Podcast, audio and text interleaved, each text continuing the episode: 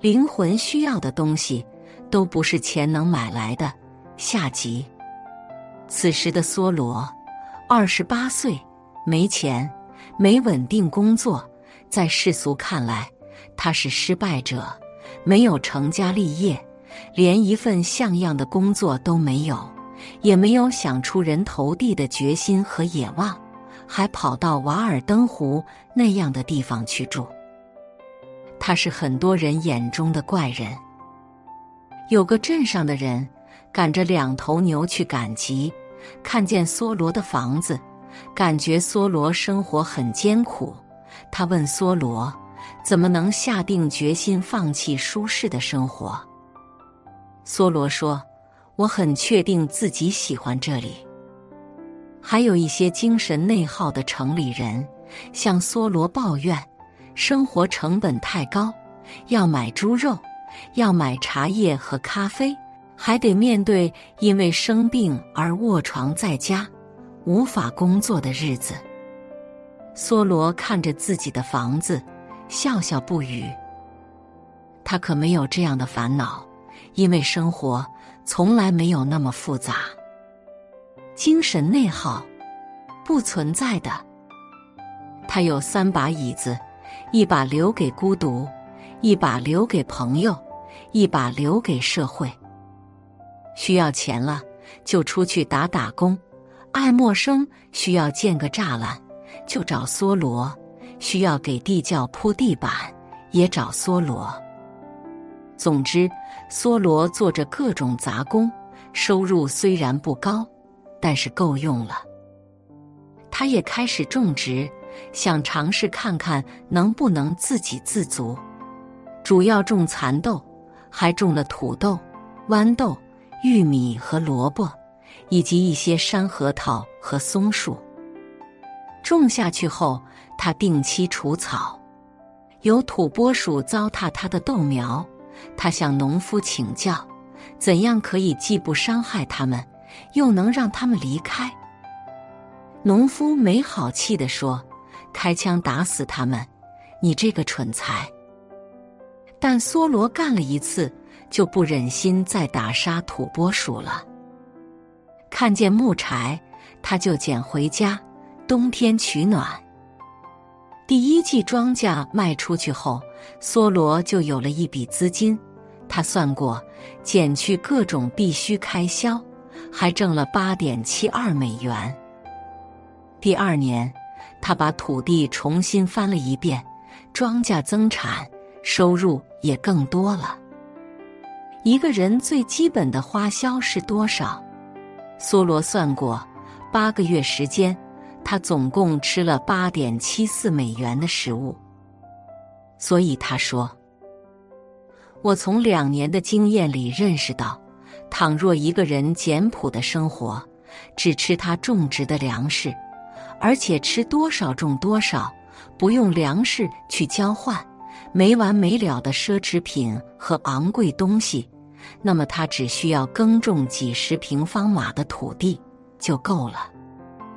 他得出一个结论：我从两年的经历中领会到，即使在这个纬度上，获得一个人必须的食物也不费什么麻烦，方便的令人难以置信。一个人可以像动物一样饮食简单。但却保持健康和力量。人们免不了面临这样一个境遇，那便是经常挨饿，不是因为缺少必需品，而是因为没有奢侈品。在瓦尔登湖住了两年，梭罗离开了他的小屋，再次成了爱默生家的勤杂工。离开瓦尔登湖后，梭罗将在瓦尔登湖的日记整理成书稿。他将瓦尔登湖的经历做成讲座，大受欢迎。他发表的《论公民的不服从权利》为他赢得世界性的赞誉。他想出书，朋友们以为是瓦尔登湖系列，大家赞同，但他要出版的是《和上一周》。这本书出版后卖不出去，还让梭罗欠了出版商二百九十美元的巨款。他用了四年时间才还清这笔巨债。为了补贴生活，他成了土地测量员，继续着漫长的散步，也继续各种研究。每天对大自然都会有一些新的感受。他经常拿着铅笔、直尺、指南针、温度计，拥抱大地和世界。其实，梭罗有很多技能，可以让他轻松赚到钱，但他不愿意为了钱放弃自己的兴趣。他的兴趣是让生命变得更宽阔。而不是让生活更有钱，所以他总是不愿意长期受雇，宁愿干各种短工。他在日记里写：“如果我复敌王侯，我的目标一定也还是一样，我的手段也是基本上相同的。”他经常写日记，越写越多，满屋子都堆满稿子。他甚至连散步的时候都拿着纸和笔，随时准备停下来写。钱宁也学他，但很快就无法继续。梭罗喜欢旅行，但他很少去远方旅行。他的旅行从出门时就已经开始，经常徒步几百英里，避免住旅馆，而是借宿在农人家里。因为比较便宜，有人因为自己昂贵的晚餐而骄傲，梭罗却为自己的晚餐价廉而自傲。在餐桌上，有人问他爱吃哪一样菜，他说：“离我最近的一碗。”他的头脑越来越丰富，但他的生活一直都很简单。要过简单的生活。需要有一颗丰富的心灵。心灵贫瘠的人是无法忍受简单生活的，他们需要装饰，需要点缀，需要填充。一八五二年一月，梭罗掸去《瓦尔登湖》手稿上的灰尘，重新思索他曾经渴望写成的书。那本手稿里只写了春夏两季。没有秋冬的景色，他要将秋冬两季也写进去，让它成为一本完整的书。一八五四年二月，他终于完成了《瓦尔登湖》的最后工作。这年八月，《瓦尔登湖》终于出版了。这本书一出版，就有了非常多的读者，梭罗名声大振，但他的生活。还是一如既往，走进自然，散步、写作。他走进自然，收集珍贵的植物做标本，抽时间去做讲座，宣传自己的自由思想。他说：“人就是转的全世界，如果赔上自己的生命，有什么益处呢？”说的通用一点就是，就算我们赢得了全世界。但失去了自己，那有什么用呢？他在讲座中告诉别人：“做你喜欢的事情来谋生。”可是梭罗一看，自己正在做自己讨厌的事。讲座虽然让他获得名声和金钱，却让他离开了自己热爱的事物。有人邀请他出国做讲座，他担忧：如果我出国演讲。我要怎么补偿我失去的冬天？为此，他甚至嫉妒滑冰的孩子们。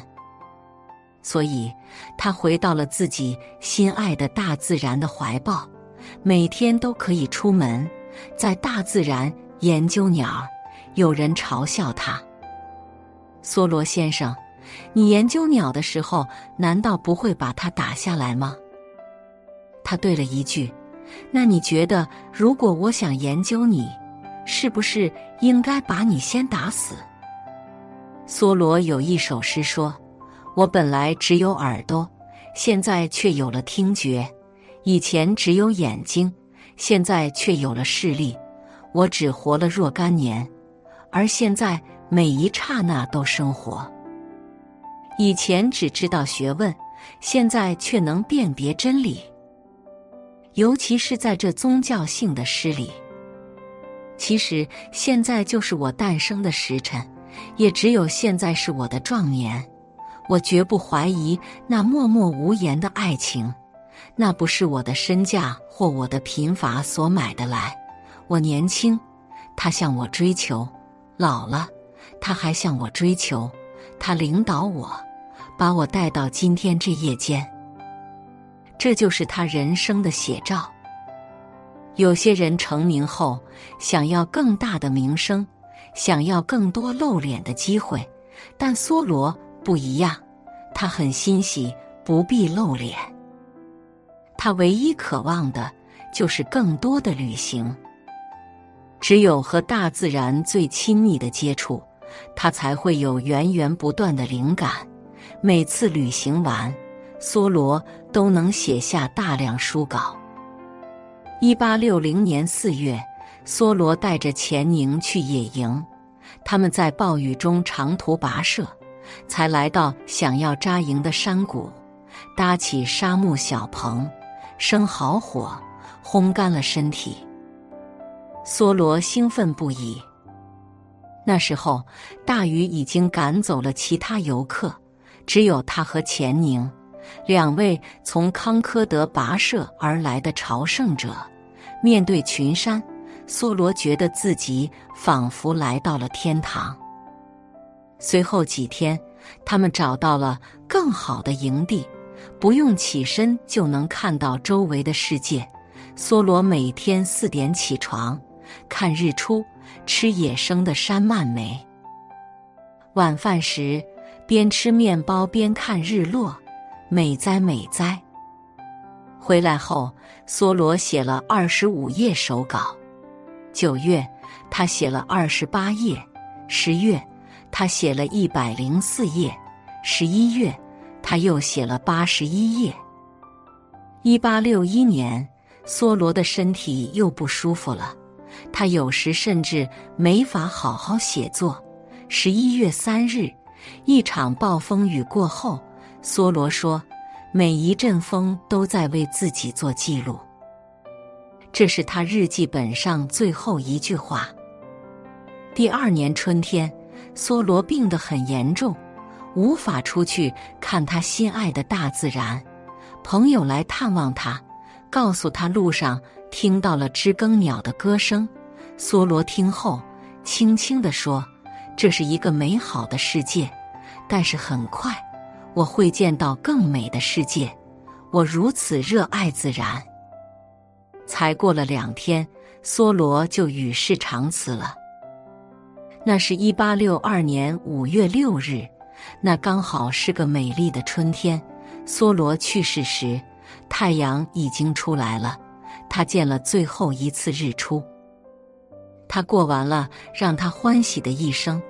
他一辈子都在努力做自己喜欢的事情。虽然这个世界有很多他无法改变的丑陋和不道德，但他努力不去顺从这些不道德。他说：“从今以后，别再过你应该过的人生，去过你想过的人生吧。”他这一辈子做到了。他用自己短暂的一生告诉我们：人生还可以这样过。精神内耗是现在很普遍的一个现象。快节奏的生活方式将很多人逼得团团转，像转动的陀螺一样，而物质主义就是抽他们的鞭子。面对着日复一日、从来做不完的工作，觉得这不是自己想要的，甚至对这样忙碌的人生产生怀疑，于是想离开。可是回到家了，没有工作，也无法真正享受宁静的生活，又在为生活忧虑，直到被生活逼上工作岗位，想好好工作不能够。想好好热爱生活也不能够，工作时感觉都是生活逼的，没有工作时又觉得不行。两百年前，梭罗生活的社会也是物质主义盛行的社会，无数人也是被物质主义鞭打着往前。梭罗的身边也大多都是这样的人。然而，其他人这样，不代表你也必须如此。梭罗哈佛毕业后，没有因为自己是个大学生就给自己设限，他没有固定工作，打着各种短工。或许，梭罗就是哈佛毕业生里最穷的那个。他走进瓦尔登湖，僻居荒野，试着自给自足，过着最简单的生活。他从不担心活不下去，因为他知道。只要他愿意，他可以做的工作太多了，即便那些工作很脏很卑微。当他的同时代的人为自己的生活感到忧虑的时候，他总是不屑一顾。精神内耗更是不存在的，因为他知道生活是什么，并且热爱着自己选择的生活。他竭力用自己喜欢的方式度过了短暂的一生。一个人活得好不好，不是看他拥有多少物质，而是怎样对待自己的生活。点个赞，与朋友们共勉。